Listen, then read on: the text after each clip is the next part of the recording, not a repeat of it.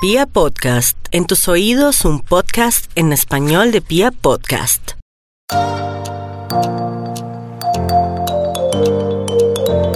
¿Cómo están? Como siempre, muchas gracias por conectarse con las pintas de Juli. Espero que se estén disfrutando todos los programas y estén aprendiendo cosas que les ayuden a sentirse mejor con ustedes mismos o, ¿por qué no?, a alegrarles la vida a los demás y ayudarles en su crecimiento personal.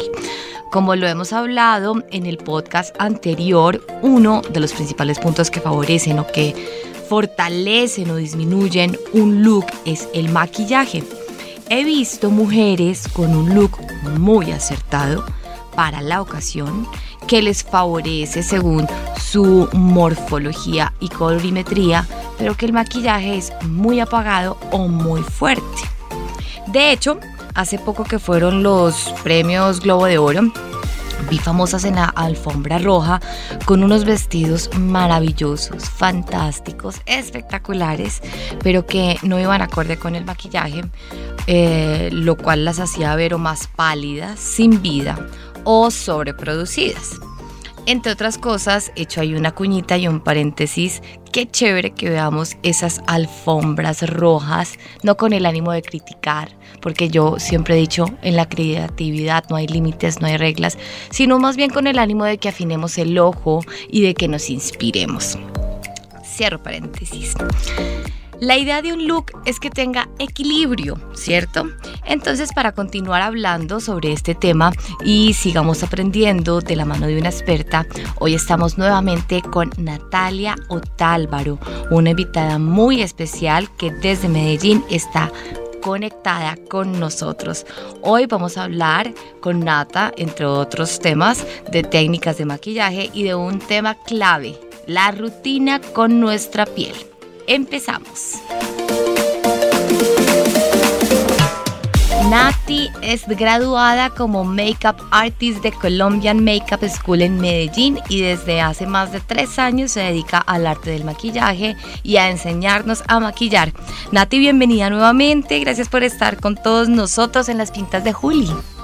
A ti, Juli, muchísimas gracias nuevamente por invitarme. En el anterior podcast hablamos de un poco de la historia del maquillaje, además súper detallada, cómo, cuándo nació, cómo fue evolucionando, también hablamos de la importancia del maquillaje y de cómo afecta nuestra piel. Hoy entonces organizamos con Nata para hablarles de temas que se relacionan directamente con lo que tratamos. Podemos empezar entonces con los elementos del maquillaje.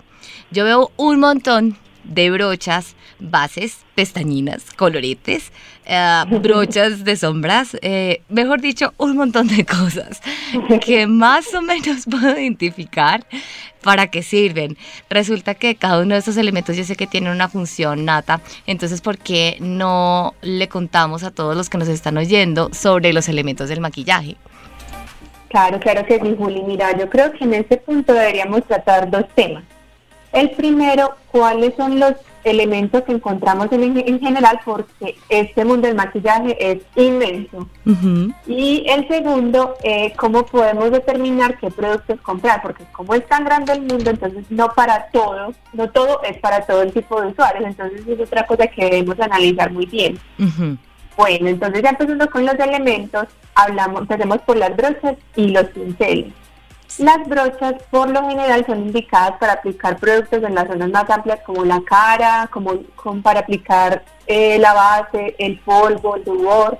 Y los pinceles eh, los utilizamos más en puntos específicos como los ojos, las cejas o los, labios.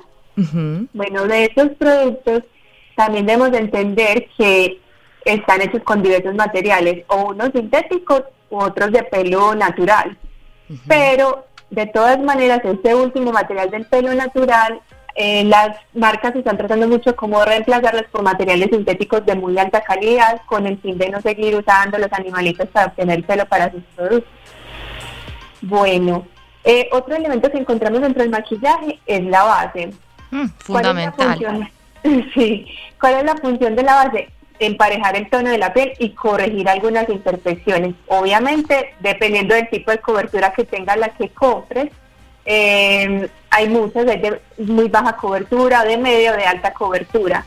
Y entonces en el mercado encontramos bases líquidas, bases en crema, bases compactas, bases en, barras. A mí, por ejemplo, eh, la que más me gusta, obviamente la elección es muy personal, depende de lo que, con qué textura se sienta uno más más cómodo. Claro. A mí me parece más cómoda la base líquida porque quedan mucho más parejas y no sé, creo que es como la más cómoda. ¿Cómo la debo elegir? Eso es súper importante. Siempre, siempre la debemos probar en la mandíbula, entre la oreja y el cuello. Esa es la parte del cuerpo que... O sea, no, no en la muñeca como generalmente uno lo hace, sino... No, porque si tú te la pruebas en la muñeca o en el dorso de la mano o, en la expresión, si siempre en la muñeca, eh, a veces nos hemos bronceado o a veces ah, eh, estamos más despigmentados, entonces el color nunca es pareja. En cambio, en la mandíbula es un pigment, una pigmentación más neutral. Entonces la idea es que tú te apliques ahí el tono y que el tono se te pierda. O sea, no puede ser ni un tono ni más claro ni más oscuro al tuyo, no es lo ideal. Ok, y igual la textura, si es más compacta, si es más líquida, uno va probando que le va funcionando. O sea, es prueba error definitivamente. Sí, totalmente. Hay que tener muy en cuenta, sobre todo, hay unos tipos de bases que son eh, eh, compactas que uno las debe humedecer para volverla a una base. Ah. Con eso sí que hay que tener muchísimo cuidado porque por lo general eso pues es, es algo que tenemos que tener mucho cuidado, es que extraen unos pomitos para uno aplicárselos y muchas veces las, mujeres lo que hacemos es que las humedecemos y las guardamos húmedas. Esto mm. es un cultivo de bacterias, Terrible. la cosa más impresionante. Entonces, a mí no me gustan mucho esas compactas por, por eso mismo, o tiene que ser uno muy cuidadoso con ese tema, que por lo general uno por el afán del día a día no lo hace. Entonces, mm. creo que para evitar es más fácil utilizar la líquida. Claro, Claro, y además me imagino que también para manejarla es más fácil. Bueno, a mí me ha pasado que en esa prueba de error he comprado bases hace ya más o menos que unos cinco años. La verdad, la verdad, yo casi no utilizo base. Mm, pero de hecho, después de que tomé el curso contigo, me di cuenta que para ciertos eventos eh, sí era importante tener la piel mucho mucho más, eh, como le decimos, pareja, ¿cierto? Y en medio, pues, de, de, de, esa compra, sí me di cuenta que la base líquida sí era más fácil de manejar eh, y no me sentía recargada. Eh, en la piel, digamos que no se ve como esa capa así, pues de base, sino que se ve mucho más em, como, ¿cómo le podemos decir? No se ve ficticia la piel se ve natural. Exactamente.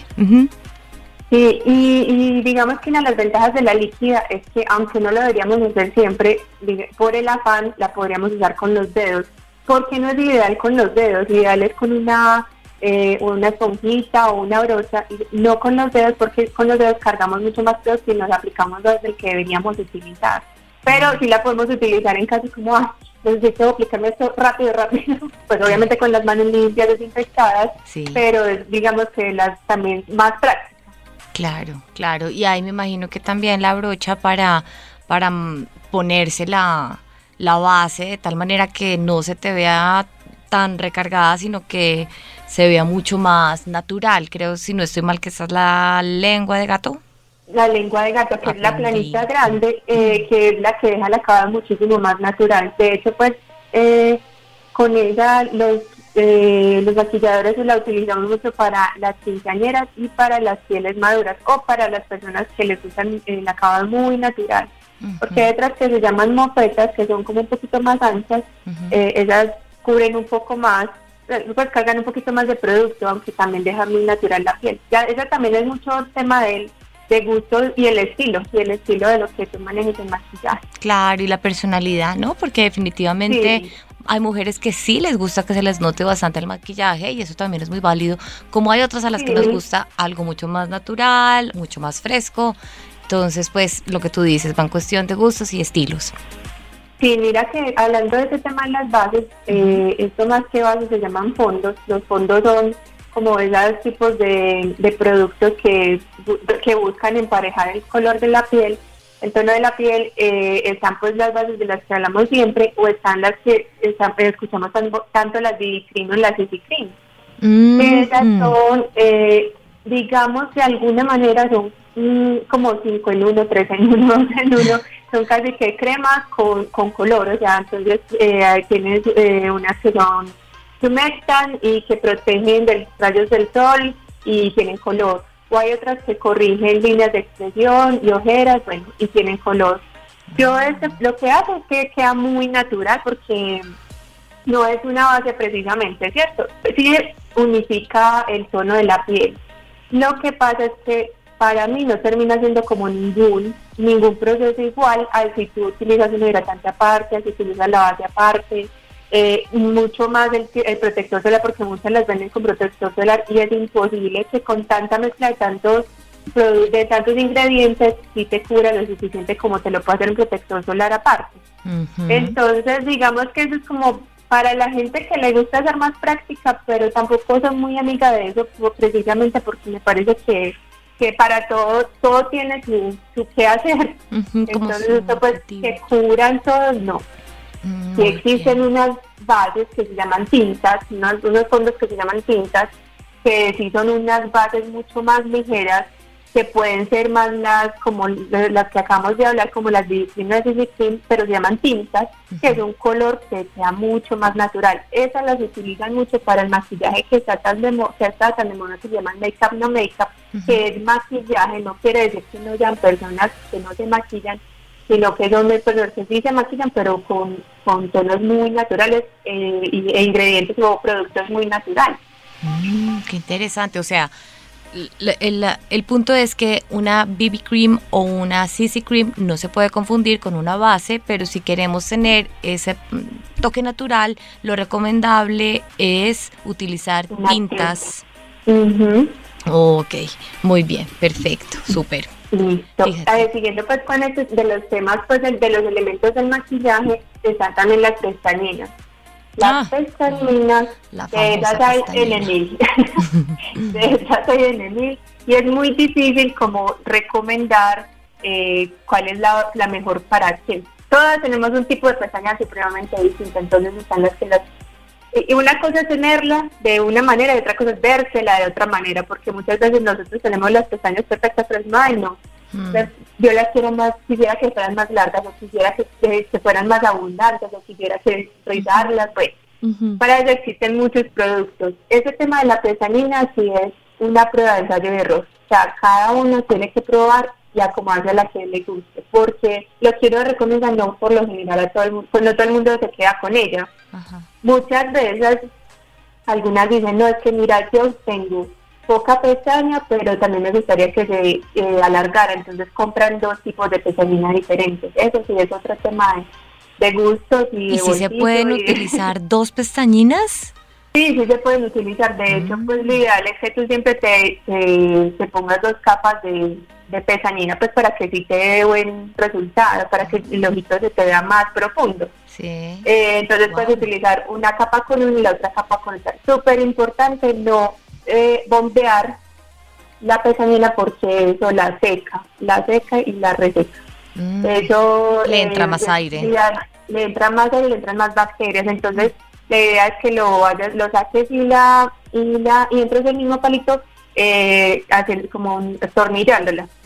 Podría decir así, sin bombearla. Sin bombearla. Sí, lo de las pestañinas también es de las cosas, yo creo que más a mí personalmente me han sacado canas porque mm, creo que, no sé, corrígeme tú, mm, compro una pestañina que supuestamente dice que me va a alargar las pestañas o que me las va a dejar más crespas o que me van a hacer ver más, más pestañas, se van a ver pues más abundantes. Y resulta que mm, la brocha me deja esto súper empalagado, entonces no sé si tiene que ver un poco con, el, con la forma de la brochita, o sea, de la brocha que está dentro de la pestañina. Unas son como estilo peinilla, otras eh, tienen como más churrusquito, no sé cómo se llama tampoco técnicamente. Eh, y efectivamente sí, digamos que hay un estilo de brocha personalmente que sí realmente me funciona para que se me vea más natural. No sé si eso también tiene que ver con el resultado. Sí, eh, obviamente la, el tipo de cepillito sí tiene que ver, y mira que, que cuando uno ve las que dan volumen, eh, son más gorditos los cepillos, las que alargan eh, o es peinillita o son muy delgaditos, eso sí tiene que ver mucho, pero que te deje muy, que te quedes muy untada, eso tiene que ver mucho con la textura. Hay unas que son más secas que otras entre más seca la pestañina mejor, pero no seca de uso, sino seca de la fórmula, porque hay unas que tú sacas del palito y es, y es que es muy húmeda y otras que tú la ves un poco más seca, son ideales las más secas, lo que pasa es que también es lo que te digo, es de ensayar porque puede que el cepillito no te funcione, entonces eso es un, un juego básicamente de ensayo y error. Y lo ideal para mí sí serían las, las que son a prueba de agua, eh, duran mucho más.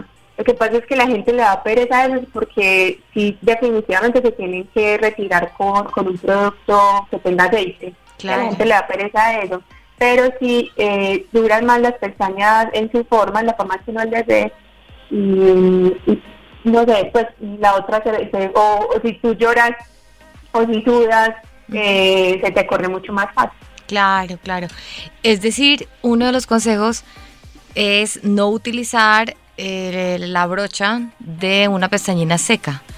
Porque ahorita no hay que diferenciar entre una pestañina seca y una pestañina que tenga textura seca. Es muy distinto. Exacto, es muy distinto. Si tú a veces sacas una y, la, y sientes casi que se chorrea sobre tu pestaña la, el líquido, que tú dices, esto, y que es la que más te unta, por lo general, que es con la que más queda unta y hay otra que es un poquito más seca. Depende de la fórmula, de la fórmula.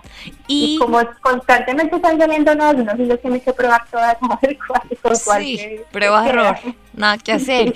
Y de, en las pestañinas, cuando uno la va a comprar, ¿hay alguna etiquetica o alguna letrica chiquitica donde diga textura seca o textura más cargada? No, no, no, yo creo que es más como una sensación que tú la, como, te explicara yo, que tú la observes y llamas la sensación que te que genere la pestañina. No, no te dice si es más que es más como de probarla, de probarla. Definitivamente las personas son más de probarla. Total. Es, un tema muy complejo. Muy complejo. Eh, también es muy importante que ojalá los, eh, utilizar siempre un encrespador, eso nos ayuda muchísimo también con las, sobre todo hay unas que, tienen que tienen las pestañitas, las pestañitas como más hacia abajo, como más eh, estiraditas, lechuditas, entonces con las con el encrespador ayudamos a que se levante y con la pestañina ya fijamos que como el efecto de levantamiento. perfecto, perfecto. Eso sí, muy importante, la, el encrespador nunca se debe utilizar después de la pestañina porque quebramos las pestañas y eso da ataques, es muy difícil volverse a recuperar. Siempre se debe utilizar antes de aplicarse la pestañina. Perfecto, súper, súper importante. ¿Qué otro elemento del maquillaje también es importante pues que, sepamos cómo utilizarlo, cómo escogerlo. Bueno, los correctores. Eh, los correctores también vienen en muchas presentaciones y entonces eh, vienen fluidos, vienen compactos, vienen en barra. Eh, para mí los más los ideales son los fluidos o los compactos. ¿Por qué no me gustan en barra? Porque la zona del contorno de los ojos, donde por lo general lo que queremos cubrir es la ojerita, eh, es una, una, piel muy delicada, es más mm. delgada que la del resto de la cara. Cierto. Entonces, si no tenemos cuidado con la barra, eh, podemos hacer mucha fuerza sobre esa zona, entonces hacemos es que se nos, incluso se nos aumente como más esa ojerita o nos hagamos un un enrojecimiento o hinchemos la, eh, eh, la ojerita. Entonces es más delicado, por eso me gustan más los fríos y los compactos. Em, em, perdón, no son compactos, son cremosos. Son más cremositos. Son cremosos y compactos, es que son en polvo, perdón. Ah, ok, no, súper. Súper porque a veces sí eh, nos confundimos y creemos que los compactos son cremosos, entonces buenísima la aclaración. Sí, sí, bueno, eh, el tono hay que entender que el tono tiene que ser muy parejo como al tono de la piel. Y eh, hay unas paleticas que hemos estado viendo pues hace varios años, lo último que se ha visto que son unas paleticas que tienen o naranjas o verdes o morados. Estas paleticas son ideales más para uso profesional o para personas que les gusta muchísimo el maquillaje o que tienen unas imperfecciones que se desean, pues que dicen no puedo salir a la calle sin, sin taparme eso, sin cubrirme eso, que es o una ojera muy profunda o manchitas o pecas, pero la verdad es un elemento que para el diario es un poquito pesado. eh, entonces, mejor pues que sea, o si eres muy adicta al maquillaje, chévere y que lo aprendas a utilizar, pero no es idea para, para el uso diario, a menos que pues lo que te digo, tengas una característica o una imperfección en la piel que quieras cuidar pues, profundamente. Claro, claro, perfecto. ¿Qué otro elemento, Nati? Otro elemento, por ejemplo, es el polvo. El polvo también viene compacto, viene suelto. Eh, los polvos Juli vienen en tonos que son ideales para la, pues, ideal que sea pues como el tono de la piel o los translúcidos. Eh, ese es un tema muy de gustos. Mm, para, yo utilizo mucho el polvo translúcido porque obviamente como no da color, entonces sí hay que buscar porque hay unos que son ya demasiado blancos. Sí. Eh, como no da color, eh, nos ayuda pues como que se ve más parejo. Eh, ¿Cuál es la función del polvo? El polvo ayuda a sellar el maquillaje. O sea, no deja que el maquillaje se corra. Entonces, por eso, Lo fija. el polvo siempre se debe utilizar después de la base. Por favor, por favor, por favor, no utilizar. Si tú no usas base en la cara, no utilices polvo. Esa práctica la hemos, la hemos venido y se ha ido corrigiendo, pero pero la hemos tenido desde hace muchísimo, muchísimo tiempo. Eso lo que hace es que nos acartona mucho la piel, nos la hace de reseca, nos la envejece. Entonces, lo ideal es que no solamente sea para sellar eh, el lavaje. Es decir, no usar polvos sin base por debajo y si solamente, por base, ejemplo, uno, no sé, se pone su crema humectante, el protector solar y encima sus polvos simplemente como para quitar el brillo. Eh, si, si tú eres de piel mixta, lo puedes hacer. Lo que pasa es que no sería tan, no es ideal y puedes utilizar mejor como cremas que te ayuden a que te baje un poco el brillo. O, o a veces fijar los mismos fijadores de maquillaje, a veces hay tónicos que también ayudan, tienen esa función. Eh, lo que pasa es que si tú mezclas esa, ese polvo, si quieres de piel mixta, por ejemplo, o sea, que tienes grasita en la zona T, Sí. y, eh, a veces esa mezcla del polvo con la grasita eh, hace una textura que no se te ve tan bien. Bueno, tú te ves que se te, se te baja el brillo, pero te queda una textura no tan chévere, entonces la piel no se te ve sana. Claro. Entonces, no sería el ideal. Lo ideal sería buscar otro tipo de productos, como te digo, como incluso hay unos que, llaman, que se llaman primer, Ujú. que, que son eh, productos que se utilizan antes de- del maquillaje, que ayudan a corregir esos brillos. Mm, vea pues, pues Nati, vamos a hacer una cosa, como los elementos del maquillaje son tantos y Ajá. además tengo muchas dudas acerca, por ejemplo, del maquillaje para cine, para televisión, para teatro, del cuidado de nuestra piel. Entonces vamos a hacer una cosa. En el próximo podcast vamos a seguir hablando de todo esto porque se nos queda por fuera el rubor, los coloretes, eh, Sí, ¿qué Las más? sombras. las sombras, los deline- delineadores. Entonces, Sí. pongámonos una cita en el próximo podcast para seguir hablando de todo esto y teniendo más conocimiento, ¿te parece? Claro que sí, Juli, claro que sí. Listo, Nati. Acuérdense que cualquier duda me pueden escribir a jgutierrezdelacuadra.com.